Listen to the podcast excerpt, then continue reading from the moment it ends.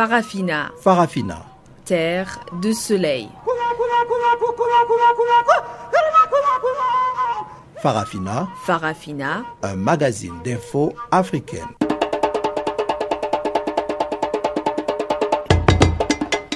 Présentation Pamela Kumba. Bonjour à tous et merci d'être à nouveau des nôtres pour cette nouvelle édition de Farafina. Sfisso Machero est à la technique et voici les titres. Deux semaines après la condamnation d'Issenabré, ses avocats réclament sa libération. Au Gabon, le candidat de l'Union nationale appelle à une coalition d'opposants pour empêcher la candidature du président sortant Ali Bongo. Et journée internationale des donneurs de sang célébrée sous le thème Le sang, un lien universel. Voilà donc pour les titres, on en parle en détail tout de suite après le bulletin des informations apprêté et présenté par Guillaume Cabissoso.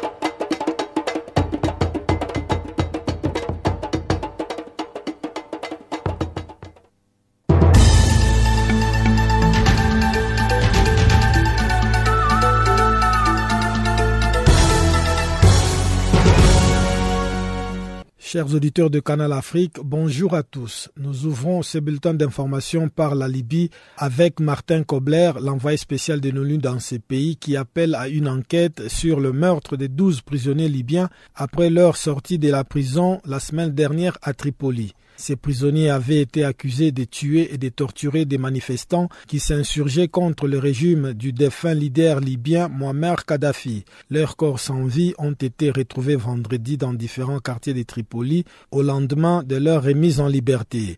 Martin Kobler a dit avoir été choqué par ces crimes ignobles, appelant à une enquête globale et indépendante dont il suivra de près le déroulement. Des centaines de détenus, dont bon nombre sont accusés de loyauté à l'ancien chef de l'État libyen Muammar Kadhafi, se trouvent en prison après avoir été arrêtés suite à la chute de l'ancien leader en 2011. Ces prisonniers s'étaient plaints l'année dernière d'être régulièrement battus par les gardiens de la prison et d'être électrocutés selon un rapport de Human Rights Watch. Les statistiques de l'ONU font état de milliers de personnes incarcérées de façon arbitraire en Libye, y compris des enfants notamment.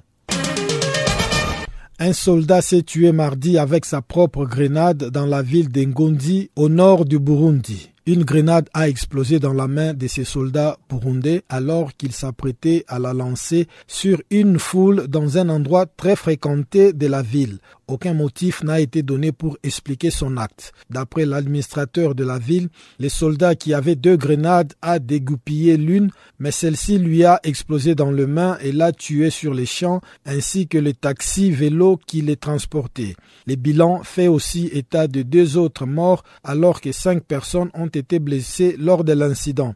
La police a réussi à neutraliser la seconde grenade qui était déjà à moitié dégoupillée et l'a fait exploser après avoir établi un périmètre de sécurité. Rendons-nous maintenant en Ouganda où au moins 30 soldats des forces de défense de l'Ouganda, dont les commandants de l'armée de l'air, ont été arrêtés pour tentative de renversement du président Yori Museveni, selon le porte-parole de l'armée. Le lieutenant-colonel Padi Ankunda a confirmé la détention des soldats dans une interview lundi, affirmant que les personnes suspectées ainsi que d'autres impliqués sont soupçonnées d'organiser des activités de rébellion dans plusieurs régions du pays. Selon le lieutenant-colonel Akunda, c'est la disparition d'armes dans certaines zones opérationnelles qui a provoqué l'interpellation des soldats suspectés de projets de coup d'État. Le porte-parole de l'armée ougandaise a toutefois refusé de révéler les noms des mises en cause et l'endroit où ils sont actuellement détenus. Au Zimbabwe, 15 activistes arrêtés en marge d'une manifestation anti-Mugabe ont bénéficié d'une libération sous caution.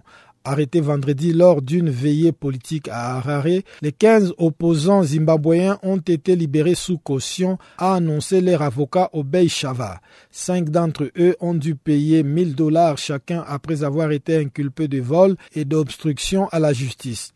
Les dix autres l'ont été seulement pour obstruction à la justice et libérés sous caution pour 500 dollars. La police zimbabwéenne avait interpellé 15 personnes, dont un journaliste et les frères d'un militant des droits de l'homme porté disparu. Au pouvoir depuis 36 ans, le président Mugabe est accusé de ne pas avoir réussi à redresser l'économie nationale. Notons que plusieurs entreprises zimbabwéennes ont fait faillite au cours de ces deux dernières années en raison de la détérioration de la situation. Au Congo-Brazzaville, le procès de l'opposant Paulin Makaya, président d'Uni pour le Congo, s'est ouvert lundi devant la chambre correctionnelle du tribunal de grande instance de Brazzaville, la capitale. Une audience au cours de laquelle la justice congolaise a rejeté pour la troisième fois sa demande de mise en liberté provisoire après avoir renvoyé au 27 juin le début des plaidoyeries. Paul Makaya est poursuivi pour détention illégale d'armes de guerre, participation à une marche pacifique non autorisée et complicité d'incendie volontaire. L'opposant au régime du président Denis Sassou a été arrêté le 23 novembre dernier au lendemain de sa participation à une manifestation de désobéissance civile organisée le 20 octobre par l'opposition à Brazzaville. C'était pour manifester contre les référendums constitutionnels dont il avait appelé au boycott avant de dénoncer des fraudes dans l'organisation du scrutin. En République démocratique du Congo, une accalmie s'est observée mardi au sud de Rengeti après les affrontements entre les forces armées de la RDC et des présumés rebelles ougandais des ADF. L'armée congolaise a annoncé lundi la mort de six rebelles ougandais des forces démocratiques alliées et d'un militaire congolais lors d'un accrochage dans la région de Beni dans l'est de la République démocratique du Congo. La mission de l'ONU en République démocratique du Congo et les gouvernements congolais les tiennent pour responsables d'une série de massacres ayant coûté la vie à plus de 600 civils dans la région de Beni depuis octobre 2014. Fin de ce bulletin d'information, je vous laisse avec Pamela Kumba pour la suite de nos programmes.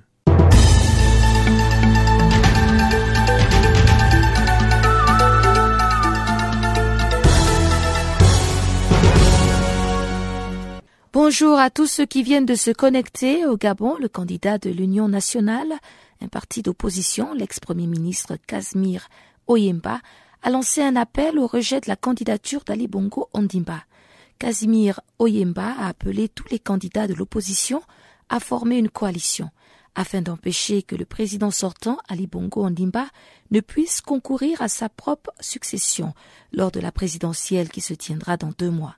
Les détails avec Jean de Makata Mangoy. L'opinion gabonaise n'a pas encore réagi jusqu'à présent. Maintenant, en fait, l'opinion est sceptique. Pareil la candidature d'Ali Bongo, on ne sait pas comment il va procéder quel est le modus operandi qu'il va utiliser. Donc on pourrait plutôt voir la déclinaison de, l'action à mener. Il annonce ça comme ça. Personne ne sait comment il va s'y prendre. Donc les Gabonais attendent euh, le mode opératoire pour euh, avoir le cœur net. Mais est-ce qu'on doute quelque part aussi de son intégrité Enfin, c'est quand même un ancien euh, ténor du PDG, ex-premier ministre du gouvernement Bongo. Et aujourd'hui qui demande euh, le rejet de la candidature d'Ali, est-ce que quelque part les gens ne sont pas aussi sceptiques sur le fait qu'effectivement il veut bel et bien que euh, le président Ali Bongo ne se présente pas? Oui, mais le problème c'est que déjà le, nommé Kavmir Oyemba est soupçonné de collision avec l'ennemi, puisque avant qu'il n'ait pas sa déclaration, il aurait été reçu au salon marocain par euh, le même type qu'il combat. Donc, on se pose un peu la question de savoir comment va-t-il procéder. Bon, quand les critiques ont commencé à fuser de partout, il s'est justifié en disant qu'il avait été invité par Alain Foucault de RFI, tout comme l'avait été euh, Ali Bongo Donc, on attend de voir, franchement, quelle couleur de d'opposant a-t-il revêtu Mais est-ce que cela ne revient pas un peu remettre en question, euh, justement, le calibre des opposants du Gabon, qui pratiquement tous sont issus du parti au pouvoir, le PDG, et aujourd'hui se proclament être des opposants euh, qui veulent apporter un changement qu'ils n'ont pas pu apporter lorsqu'ils étaient aux affaires. Oui, euh, bon, être opposant euh, est une chose, mais le démontrer publiquement en est une autre. Ce qui est vrai, c'est que personne. Il faut avouer que le, le PDG a été un parti unique pendant longtemps. Donc, ce qui veut dire que tous étaient de manière, d'une manière ou d'une autre, enrôlés dans le PDG, même sans y avoir adhéré euh, formellement. Tout le monde est PDG par naissance. Maintenant que quelqu'un se démarque, euh, je vois pas où le mal. Et puis pendant qu'ils étaient aux affaires, ils n'étaient pas certainement libres de tout leur mouvement. Ils travaillaient sous la houlette d'un président de la République qui donnait des ordres et donc qui dictait la politique à, mener. Donc ce n'est pas pour autant qu'ils ne peuvent plus se démarquer du PDG pour dire aux efforts qui sont opposants et montrer réellement qu'ils sont opposants. Moi je pense que la, question n'est pas celle-là. La question plutôt est de savoir quels sont les opposants que nous avons. Si c'est les mêmes qui vont à la mangeoire et puis viennent crier la journée qui sont opposants, je dis ça ne vaut pas la peine. Et depuis que ces opposants, enfin, se sont déclarés opposants, est-ce que concrètement, il y a des actions qui prouvent qu'ils se sont réellement démarqués euh, du pouvoir en place et qu'ils ont un vrai projet de société à part euh, celui d'empêcher la candidature euh, d'Ali Bongo Ondimba ou de réclamer son acte de naissance pour légitimer sa candidature Oui, il y, en a qui mènent des actions pas, pas coordonnées mais qui ont commencé déjà à dévoiler leur programme de société. Le cas de M. Jean Ping, qui, a un projet de société qui s'articule autour de... Il veut faire un Gabon demain sans peur et quoi que ce soit là, je ne sais pas. Euh, je crois que d'ici là, Guy Zoubandama devrait déclamer, décliner son projet de société aussi. D'ailleurs, on attend que les autres le fassent à leur tour. Euh, je pense que réclamer la connaissance d'Ali Bongo Limba, euh, c'est quand même des questions préjudicielles à la tenue d'une élection présidentielle. On ne peut pas aller à l'élection présidentielle ces questions-là déjà ne sont pas vidées, débattues et, réglées. Parce qu'un candidat qui se présente à une élection présidentielle a le droit de présenter son, son naissance, ses documents administratifs. Tout comme il devra euh, passer par l'examen médical. Donc moi je dis, euh, les gens disent, certaines personnes disent que ce n'est pas, pas un projet de société, mais c'est quand même des, choses préjudicielles qui peuvent entacher une, élection. Donc il faut quand même qu'on en débatte et qu'on trouve des solutions à ça. Deux semaines après la condamnation d'Hissène Abré au Sénégal pour crime contre l'humanité, ses avocats se sont exprimés lundi dans une conférence de presse réclamant la libération pure et simple de leurs clients pour, disent-ils, irrégularité. Le point sur cette affaire dans ce compte-rendu de Guillaume Cabissoso. Les avocats de l'ex-président tchadien Hissène Abré ont réclamé lundi sa libération immédiate, affirmant que sa condamnation à perpétuité par un tribunal spécial africain à Dakar était nulle en raison d'une irrégularité sur la désignation des juges.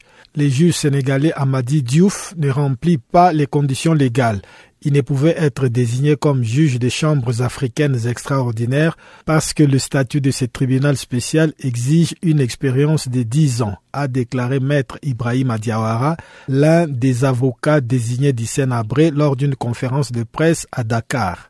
C'est la première réaction publique de la défense qui s'est s'est choisi au verdict de cette juridiction qu'il récuse et devant laquelle il a refusé de s'exprimer tout au long de ses auditions, demandant à ses avocats de ne pas participer au procès qui s'est ouvert en juillet 2015. L'ex-président tchadien est aujourd'hui dans une situation de détention arbitraire. Nous interpellons le président sénégalais Macky Sall pour qu'il prenne ses responsabilités afin de les libérer immédiatement, a enchaîné Maître Diawara. Le porte-parole des chambres africaines extraordinaires, Marcel Mendy, a dénoncé un argument spécieux qui ne repose sur rien de vrai. Selon les termes du statut, les juges des chambres africaines extraordinaires doivent avoir exercé les fonctions de juge pendant au moins dix ans mais Marcel Mendy a estimé que cette disposition s'appliquait aussi bien aux magistrats du siège que du parquet. Les chambres africaines extraordinaires ont été créées en vertu d'un accord entre le Sénégal et l'Union africaine pour juger Hussein Abré à Dakar où il s'est réfugié en décembre 1990 après avoir été renversé par un de ses anciens collaborateurs, l'actuel chef de l'État Idriss Déby Itno.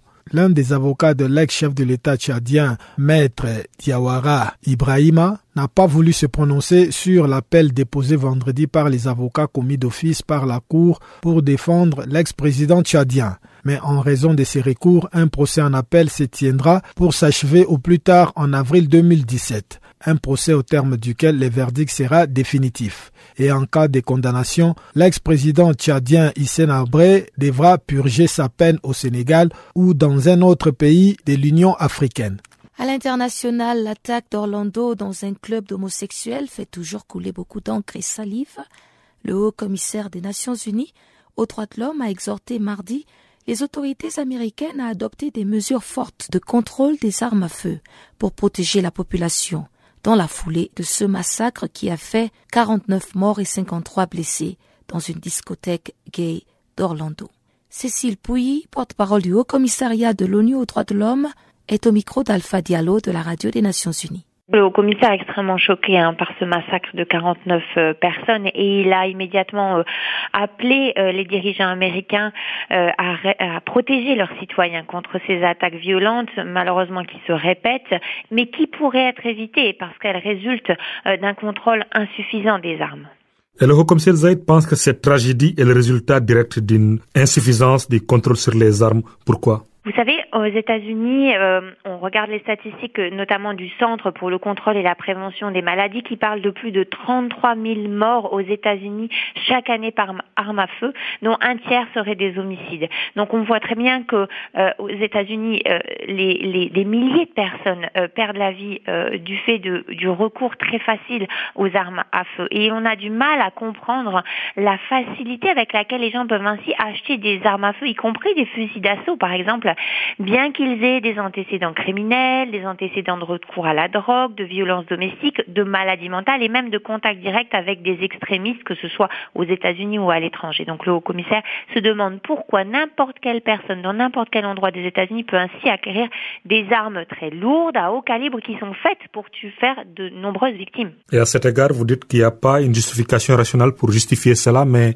quelque part, on vous dira c'est le premier amendement des États-Unis. Euh, je crois que euh, ce sont les communautés les plus vulnérables des États-Unis qui payent le prix fort de cette impossibilité de résister aux lobbyistes et de prendre les bonnes mesures pour protéger les personnes de la violence armée.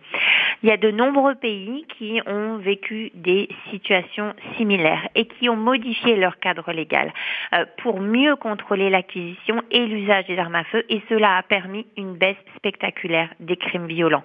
Par exemple, en Australie, en 1996, euh, le pays a changé sa législation et euh, les tueries euh, ont peu à peu diminué.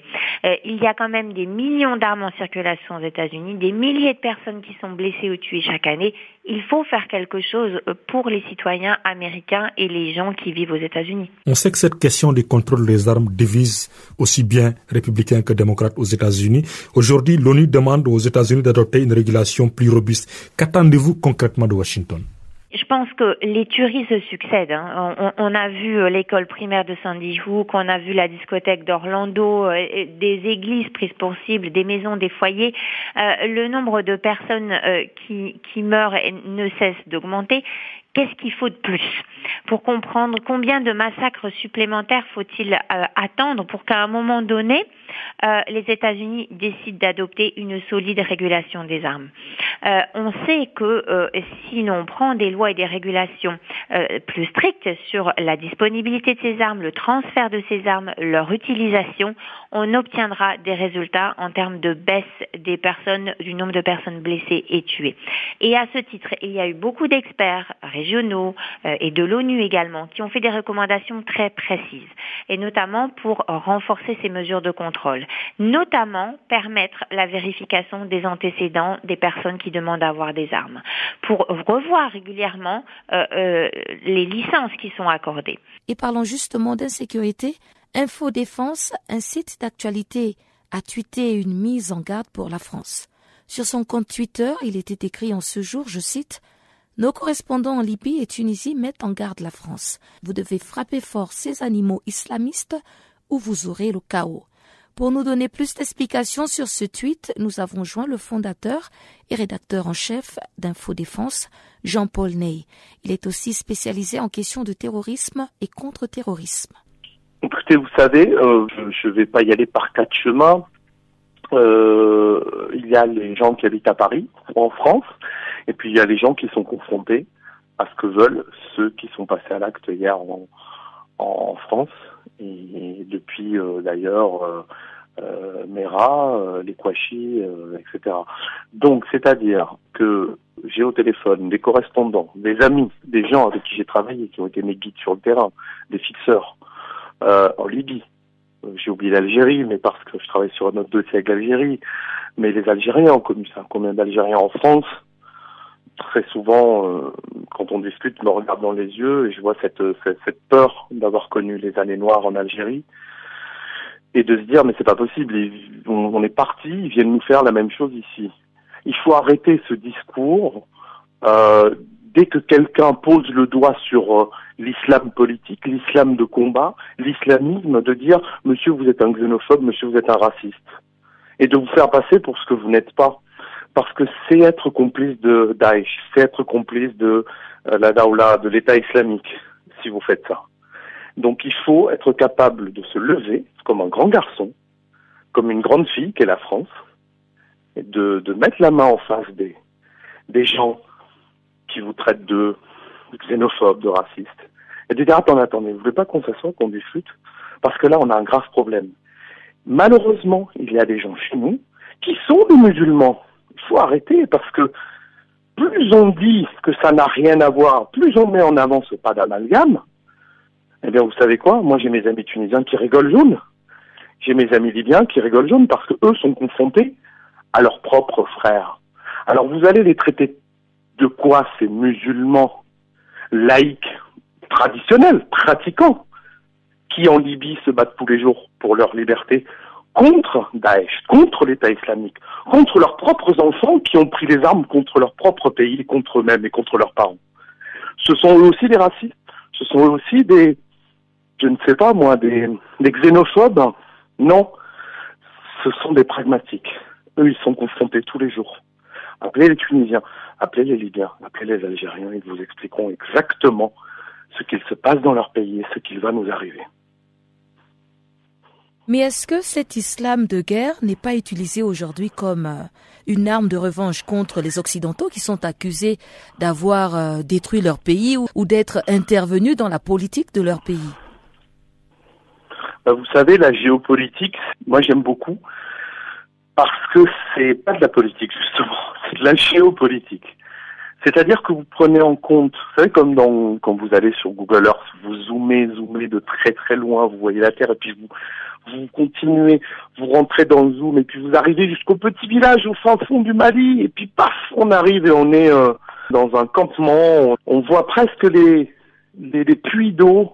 Voilà, c'est ça la géopolitique, c'est être capable de parler localement, de décrypter les enjeux locaux et les enjeux internationaux.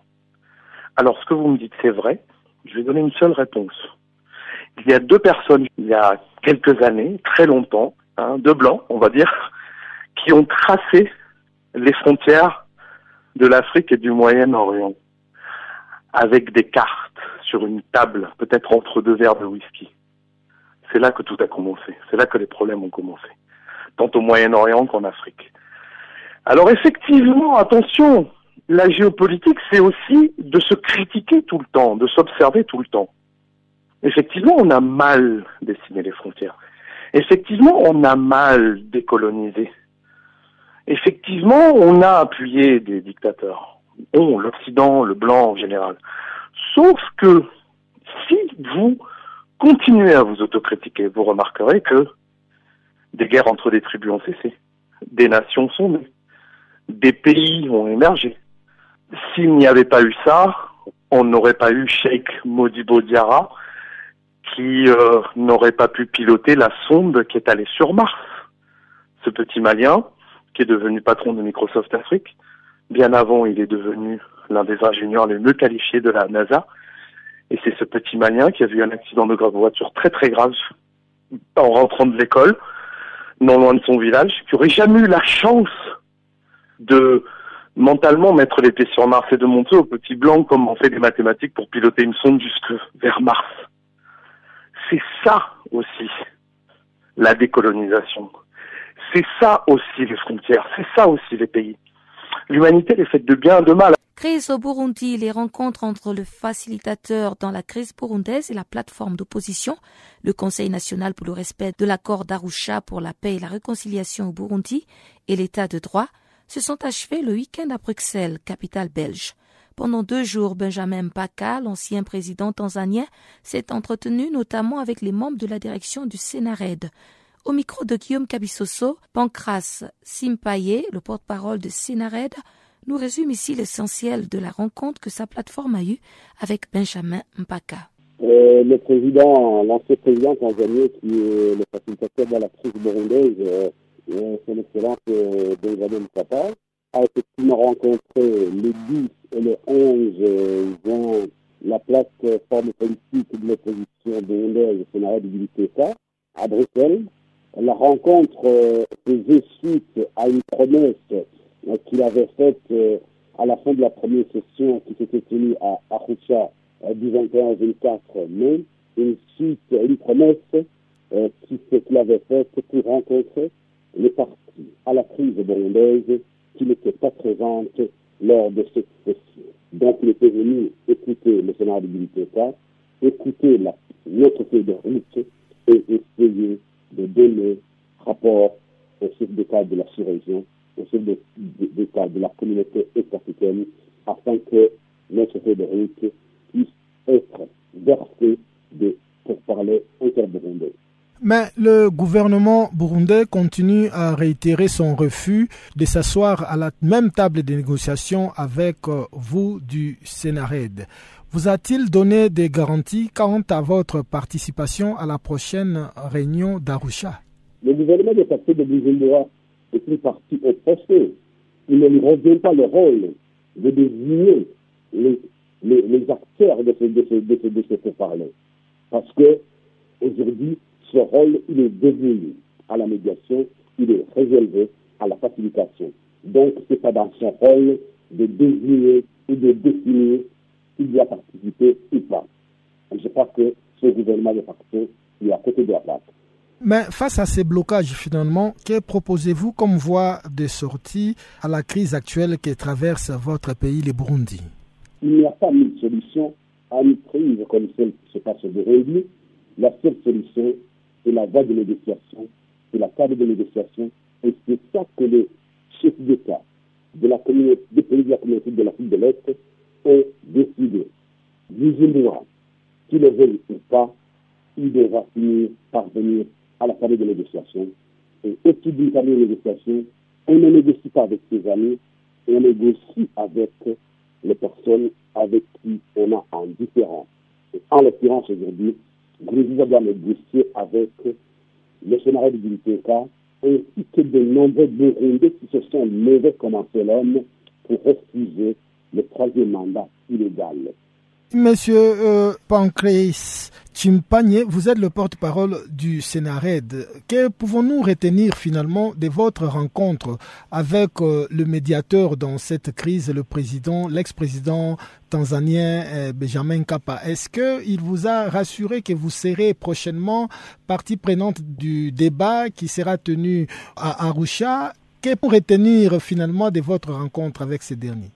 Pour retenir de cette rencontre avec le facilitateur, c'est qu'il a réaffirmé sa volonté et son intention de réussir ce processus et que la réussite de ce processus du retour à la paix, à la stabilité au pays, passe par des pourparlers inclusifs.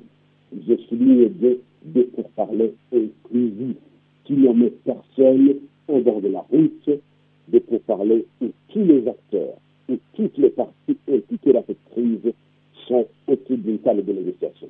Maintenant, la méthodologie, comment il va s'y prendre, c'est au facilitateur, c'est à la médiation d'arrêter une méthodologie afin d'aboutir. Et dans cette réunion d'Arusha, si jamais vous y preniez part, quels sont les points selon vous qui seraient en tout cas non négociables? A priori, euh, pour l'intérêt de la paix, nous ne pouvons pas poser de conditions. Nous ne pouvons pas poser de préalables. Mais tout ce que nous voulons, c'est d'être d'une table de négociation. Les questions à discuter, l'agenda de négociation, la méthodologie, ça se discute autour d'une table. Je crois qu'aujourd'hui, il serait prématuré de mettre sur les zones de la radio le contenu de notre agenda et surtout de notre feuille de route. Le continent africain est prêt à s'affirmer complètement hors du système occidental colonial. C'est du moins ce que pense Dr Awa Domelo. Cet ex-ministre ivoirien de l'équipement affirme que l'heure a sonné pour la fin de la France-Afrique et la libération du continent africain. Le problème fondamental qui se pose aujourd'hui à nos États et à nos peuples, c'est leur organisation et leur unité. Voilà ce qui se pose. Donc il faut que chaque citoyen du monde francophone se considère comme un militant de la souveraineté. C'est en se considérant comme un militant de la souveraineté et en cherchant à s'organiser ensemble et parler d'une seule voix que nous pouvons défaire l'impérialisme et que nous pouvons défaire des liens qui ont été créés par les accords de coopération entre la France et l'Afrique et entre l'Union européenne et les ACP. Voilà un peu pourquoi je dis que on est on est, on est même plus que prêt. Il faut tout simplement s'organiser et se considérer comme un combattant, un soldat. Aujourd'hui, avec les nouvelles technologies et les moyens de communication puissants qui nous coûteraient et qui sont à la disposition des combattants, je crois que l'heure est venue pour sonner euh, la fin de la France-Afrique et la libération de ce continent. Mhm. Alors pour retourner un peu à Laurent Gbagbo qui est actuellement en procès à la CPI, on voit un peu des témoins à charge qui changent de version. Euh, est-ce que vous êtes confiant que ce procès aboutira à la solution que vous voulez voir, donc à la libération de Laurent Gbagbo. Quand on regarde un peu l'ex-président tchadien Hissène Abré, qui vient à peine d'être condamné à perpétuité pour peut-être pas les mêmes choses, mais euh, dans un procès qui n'a pas été équitable, selon beaucoup d'analystes. Si tous les citoyens africains se considèrent aujourd'hui comme un soldat pour la souveraineté, eh bien la voix du peuple est toujours la voix de Dieu. Et donc, euh, euh, cette voix-là unie, forte et puissante, autour d'une même cause, il n'y a aucune raison que Laurent Gbagbo reste en prison. Il est en prison non pas parce qu'il a commis des crimes. Si on veut parler de crimes, c'est le crime contre les chaînes qui enchaînent l'Afrique. C'est les crimes contre les chaînes qui enchaînent la Côte d'Ivoire. Voilà le seul crime qu'il a commis. Par conséquent, il faut que les Africains prennent conscience que tant que Laurent Gbagbo est en prison, eh bien c'est la souveraineté du continent qui est en prison. Et que la bataille pour sa libération, ce n'est pas sa personne, mais c'est la bataille de la libération de tout un continent pour de nouvelles politiques allant dans le sens de l'intérêt des peuples. Tant que nous ne prenons pas conscience que nous devons mener cette bataille, eh bien Laurent Gbagbo ne sortira pas de prison. Mais si nous prenons conscience que cette bataille-là est pour tous les Africains, alors Laurent Gbagbo sortira de la prison. Donc ce n'est pas un problème juridique, c'est un problème politique. C'est un problème de citoyens africains avant tout. Nous devons nous considérer comme des soldats de la souveraineté. C'est à ce seul prix-là que Laurent Gbagbo peut sortir de prison. Mais est-ce que vous craignez quelque part que euh, le verdict tourne à votre défaveur? Le verdict juridique, dans tous les cas, vous savez, l'Afrique, si des chefs souverains, je dis bien des chefs souverains, comme Samori Touré, comme Béanzin, comme Prempin Premier, comme euh, d'autres leaders africains pendant la période coloniale ont été déportés sans bruit, c'est pour tout simplement installer à la place de ces souverains des gouverneurs qui ont colonisé l'Afrique. Si aujourd'hui l'Occident a déporté Laurent Gbagbo, ce n'est pas pour le libérer. Parce que sa libération mettra fin à la domination de l'Europe sur le continent africain. Donc ce n'est pas quelque chose d'aussi simple. Vous savez, ils sont prêts à marcher sur des cadavres pour conserver leurs intérêts. Je ne vous apprends rien dans l'histoire de l'humanité. Par conséquent, si nous ne prenons pas conscience que nous aussi, nous devons être prêts à affronter, je dirais, avec les moyens qui sont les nôtres, c'est-à-dire la parole et le militantisme, cette masse-là euh, qui marche sur le continent africain, eh bien, on ne peut espérer quelque chose de positif sur le plan juridique. Voilà un peu, euh, moi, ma façon de voir les choses. Donc tout est entre les mains des citoyens africains de se battre pour la libération de Laurent Gbagbo, qui n'est pas la libération de sa personne, je précise toujours, mais pour la libération d'une idéologie qui brise les chaînes qui nous lient entre l'Afrique et l'Occident depuis l'aube de l'esclavage jusqu'aujourd'hui. Pourquoi la France aujourd'hui a intérêt à déporter Laurent Gbagbo? C'est pour mettre en place un gouverneur, même s'il s'appelle président de la République. C'est une façon de changer de nom, mais c'est tout simplement pour continuer l'exploitation des matières premières africaines. En Côte d'Ivoire, nous savons tous que le cœur de la guerre, ça a été le cacao. Parce que premier producteur mondial du cacao, le cacao est pour le monde, euh, pour le corps humain, ce que le pétrole est pour le véhicule. Et voilà qui nous mène tout droit à la deuxième partie de ce magazine des actualités en français. Et on cède le micro à Chanceline Louraquois qui nous présente le bulletin des actualités économiques.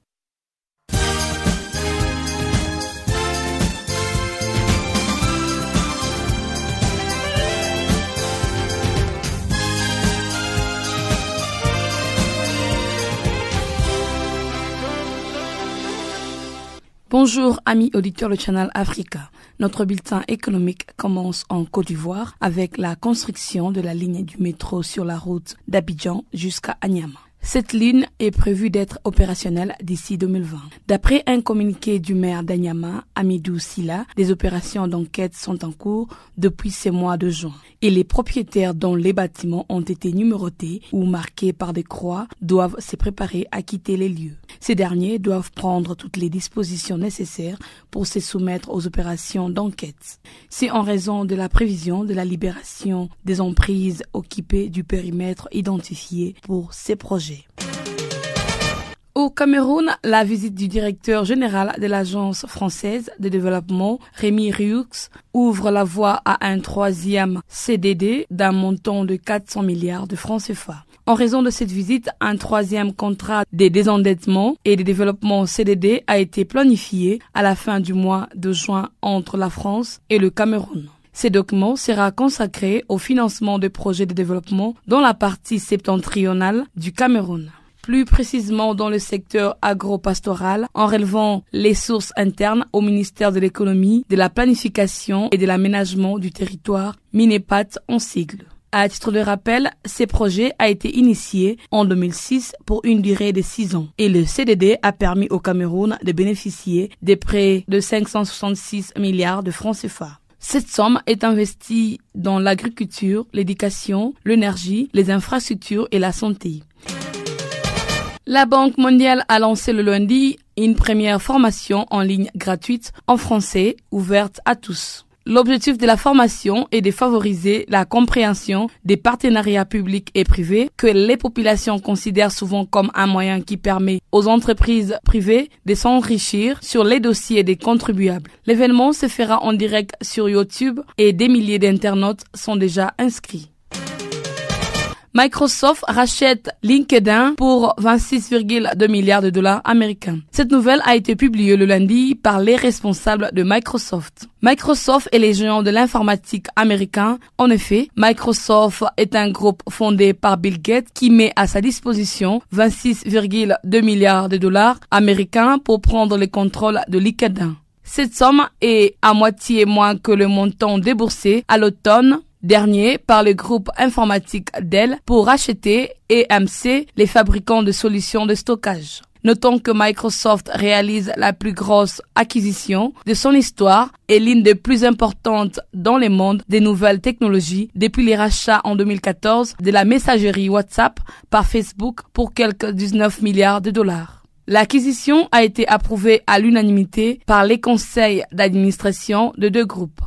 LinkedIn est un réseau social professionnel de référence sur Internet. Pour rappel, LinkedIn a été créé en 2003. Ce réseau revendique 433 millions d'utilisateurs inscrits dont un quart seulement seraient des utilisateurs mensuels actifs.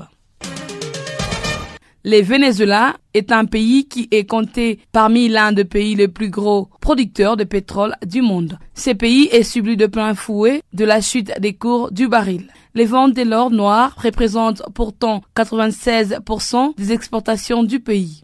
Actuellement, son économie est au bord de la faillite. La pénurie alimentaire est devenue un vrai fléau et les réserves de devises baissent constamment. L'inflation qui explose est d'ailleurs la pire du monde. Elle atteigna plus de 180% l'an dernier et elle devrait grimper à 700% en 2016. Le Venezuela est de plus dirigé depuis 17 ans par une gauche qui n'a pas su gérer efficacement la rente cette rente a financé seulement les politiques sociales et a été peu utilisée pour financer la diversification de l'économie du pays.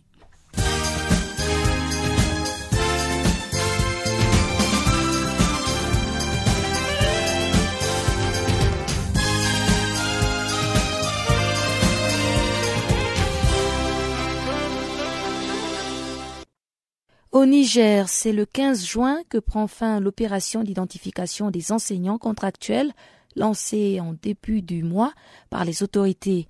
Cette opération vise à maîtriser les effectifs et surtout à déceler les enseignants fictifs qui émergent sur le budget de l'État. C'est la haute autorité de lutte contre la corruption et les infractions assimilées qui mène l'opération.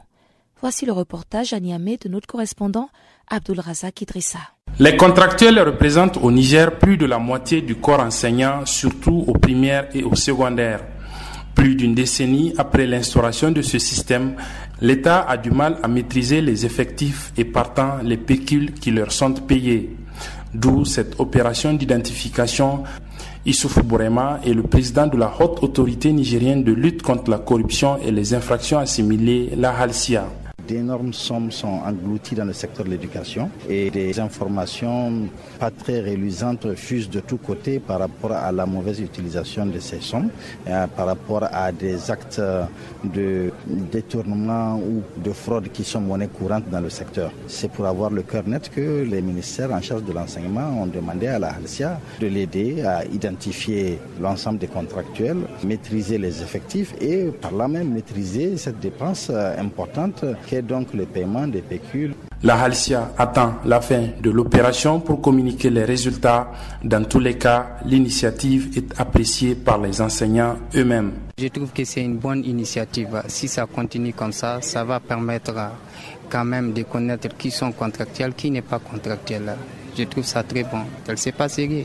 Et des gens qui touchent les pécules au nom des contractuels fictifs qui n'existaient pas. Mais si cette initiative n'est-ce pas? Et dans ce sens-là, vraiment, elle est à saluer. L'objectif du contrôle de la Halcia, c'est tout simplement de détecter ces enseignants fictifs-là et de réduire la masse salariale qui, nous, avons, allons d'ailleurs exiger à ce que, que le rapport soit publié pour que le surplus qui a été détecté soit utilisé pour revaloriser les pécules de ceux qui sont effectivement sur le terrain ou bien mieux intégrer tous ceux qui sont les syndicats d'enseignants ont toutefois décrié la période choisie, à savoir la fin de l'année. Beaucoup d'écoles ont en effet déjà fermé leurs portes. Ils ont surtout dénoncé le fait que l'opération soit lancée alors que certains de ces enseignants contractuels accumulent au moins trois mois d'arriéré de pécule. Abdullah Razak Idrissa à Niamey pour Canal Africa. La FECI, la Libération estudiantine et scolaire de Côte d'Ivoire, a décidé de réfléchir sur les propositions du gouvernement concernant le relogement après les Jeux de la francophonie. D'autre part, le calme est revenu dans les différents campus et la FECI, qui avait lancé une grève de cinq jours contre la réquisition des chambres universitaires, a repris le chemin des classes. Plus de détails avec Ndine Yaopongi, chargé de la communication à la FECI. Le calme est revenu, tout le monde euh, à recailler sa chambre. Nous sommes dans la procédure de restitution des prêts qui ont été volés euh, la nuit du 13 avril et aussi au dédommagement des victimes. C'est sur ce point-là que nous sommes. Tout le monde est revenu, les fous ont repris normalement à l'université. Et finalement, les, les, filles qui avaient été violées, est-ce que finalement ce problème a été résolu et puis on a pris en considération cette plainte? Bon, concernant le viol des filles, euh, c'est la Ligue la Ligue du Varenne de l'homme et puis Amnesty International qui ont le dossier en main. Euh, le jeudi, quand nous les avons vus, nous ont dit non, que pour ces gens de questions-là, il faut du temps parce qu'il ne faudrait pas qu'il faut filer un dossier qui n'est pas propre. C'est simplement que, c'est eux que nous attendons quoi. Mais vous avez espoir que justice sera faite Puisque c'est les organisations internationales qui luttent pour les droits de l'homme. S'ils nous ont donné leur parole et puis ils nous sont donné l'État, on pense que nous pensons pour le moment que justice sera rendue. Mais si, si d'aventure on constate que euh, verdict a été donné, que les gens ne veulent pas rendre justice, nous allons faire l'effort de nous-mêmes rendre justice à notre camarade qui a, euh, qui a été violé. Est-ce que tous les campus, je sais qu'il y avait un problème avec euh, la donc est-ce qu'il y a des campus qui sont toujours gérés par euh, la et vous, vous avez les vôtres? Ou bien finalement vous avez pu euh, travailler ensemble pour avoir une seule euh, représentation avec le ministère de tutelle? Bon, actuellement, c'est la fédération estudiantine la seule qui est au campus. Là, bon, je ne sais pas où ils sont, on les a, à même les on les a appelés, les autres syndicats sont venus. On a créé un tas permanent de concertation. Mais les camarades de l'AGC sont ils viennent plus au cours, on ne les voit pas, on ne les voit pas. C'est si nous, on est là, on, on essaie avec le ministère de trouver comme les moyens pour qu'ils viennent, qu'ils aient dans le cadre de concertation, pour qu'on puisse aplanir, euh, comment on appelle ça, les problèmes qu'on trouve, euh, sur l'espace universitaire, mais c'est un à de leur part. Nous nous attendons toujours. Et page santé à présent, l'Afrique, à l'instar de la communauté internationale, a commémoré ce mardi la journée mondiale des donneurs de sang. C'était l'occasion de rappeler que c'est grâce aux dons de sang anonymes et sécurisés de millions de personnes que des milliers de vies sont sauvées chaque jour. Cette année, la journée mondiale du donneur de sang est organisée sur le thème Le sang, un lien universel. Ce thème souligne le lien que partagent toutes les personnes avec leur sang. Le slogan Partagez la vie, donnez votre sang, attire l'attention sur le rôle des systèmes de dons volontaires pour encourager les gens à prendre soin les uns des autres et promouvoir la cohésion sociale. Bien qu'il puisse y avoir beaucoup de différences au niveau externe, c'est le même sang qui circule dans nos veines, a déclaré le docteur Margaret Chan, directeur général de l'OMS. Le don de sang volontaire et non rémunéré est un acte qui donne la vie. C'est le plus grand cadeau qu'une personne puisse faire ou recevoir. L'OMS affirme avoir collecté environ 108 millions de dons de sang par an dans le monde.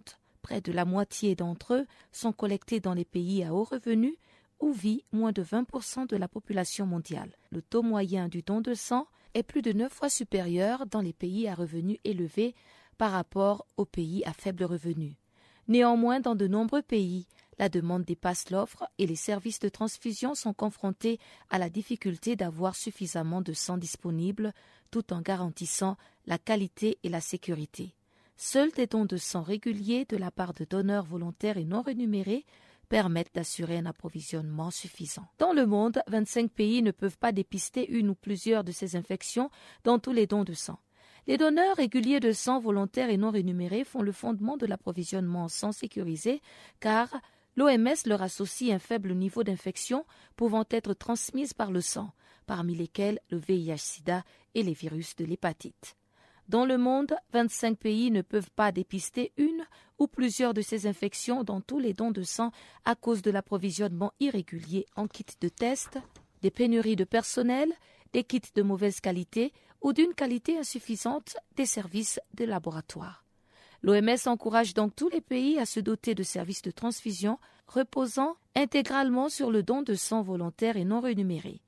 Aujourd'hui, seuls 62 pays assurent près de 100% de leur approvisionnement en sang au moyen des dons volontaires et non rémunérés, alors que 34 pays dépendent encore des donneurs familiaux ou même des donneurs énumérés pour plus de 75% de leur approvisionnement en sang. Les transfusions de sang et produits sanguins aident à sauver des millions de vies chaque année pendant des situations d'urgence comme des conflits ou des catastrophes naturelles ou encore à l'accouchement. La journée mondiale du donneur de sang est célébrée chaque année depuis 2004 et son objectif est d'améliorer la sécurité de l'approvisionnement national et international en sang et d'en avoir en quantité suffisante en promouvant une augmentation sensible du nombre des donneurs sûrs, volontaires et non rémunérés qui donnent leur sang régulièrement. L'OMS conclut en disant que le don de sang vise à améliorer la qualité de vie et contribue au bon déroulement de gestes médicaux ou chirurgicaux complexes. Et voilà pour la grande actualité sur Farafina, mais avant de nous quitter, retrouvons encore une fois Chanceline Louraquois pour le bulletin des actualités sportives du jour.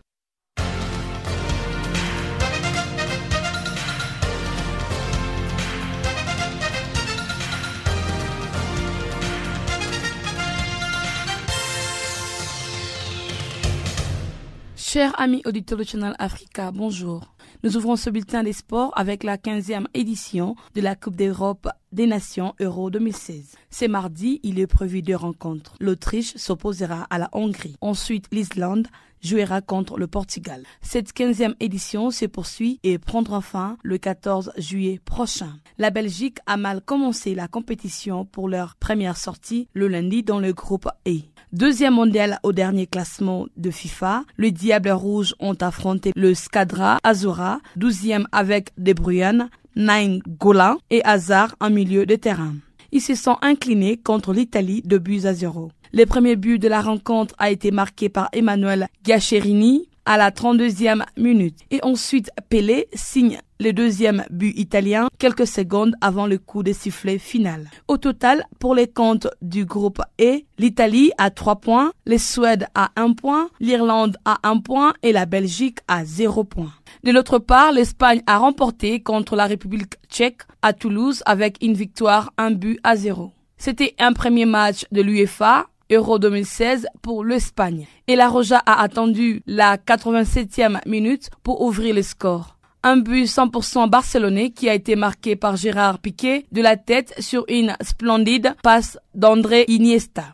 Par ailleurs, la République tchèque perd donc sa première sortie. C'est avec les titulaires Théodore Gerbre, Selassie, que la République tchèque a affronté l'Espagne pour sa première sortie de l'UEFA, l'Euro 2016. Ces deux équipes ont joué pour le compte du groupe D. La République tchèque a l'obligation de revoir sa copie contre la Croatie les vendredis prochains. Toujours dans ce cadre du D de l'Euro 2016, l'ancien joueur du Paris Saint-Germain, Zlatan Ibrahimovic, a fait son entrée dans la compétition face à l'Irlande le lundi au Stade de France. Le Suédois, qui avait inscrit un doublé lors de sa dernière prestation au même endroit, n'a pas même, n'a pas vraiment pesé face aux Irlandais. Zlatan Ibrahimovic devra se contenter du résultat de match nul, un but partout. Rappelons qu'il y a laissé là trois semaines que Zlatan Ibrahimovic a quitté le Paris Saint-Germain. C'est avec une dernière victoire au Stade de France où il avait inscrit un doublé face à Marseille en Coupe de France. Et lors de trois rencontres d'ouverture de trois dernières éditions contre la Bulgarie, en 2004, la Grèce en 2008 et l'Ukraine en 2012, ces derniers n'avaient pas non plus trouvé le chemin de filer. Contrairement au Paris Saint-Germain, Zlatan n'a pas vraiment été bien servi par ses coéquipiers. Le sélectionneur du Togo, Claude Leroy, est cité dans une affaire de transfert frauduleux du Racing Club de Strasbourg. C'est une affaire qui s'est passée vers la fin des années 1990. Claude Leroy a comparu au tribunal le lundi en compagnie d'un ancien responsable du club. En effet, ce dernier a comparu pour complicité de l'activité d'intermédiaire sportif sans déclaration préalable. À ces propos, il n'est pas le seul, mais au moins six autres personnes devront aussi comparaître dans ces procès. Disons, outre Leroy, nous avons l'ancien président du Racing Club de Strasbourg, Patrick Prossi, les deux responsables d'IMG, Mac Cormack, Peter Griffith et Laurence Baylock, les groupes de management sportif américains qui avaient racheté le club en 1997. On rappelle, Leroy a entraîné Strasbourg juste pour une année, pendant une période de 1999 jusqu'en 2000. En Copa América, le Brésil quitte la compétition continentale à la phase de groupe. C'est une première en 30 ans pour le Brésil. L'équipe a perdu sur un score d'un but à zéro face au Pérou. La sélection brésilienne, quintuple championne du monde, a marqué grâce au Péruvien Raúl Rio Diaz à la 75e minute. Le Brésil est donc troisième de son groupe derrière le Pérou et l'Équateur qui se qualifie pour le quart de finale. Les Péruviens joueront leur prochain match contre les Colombiens et l'Équateur affrontera les États-Unis, pays organisateur.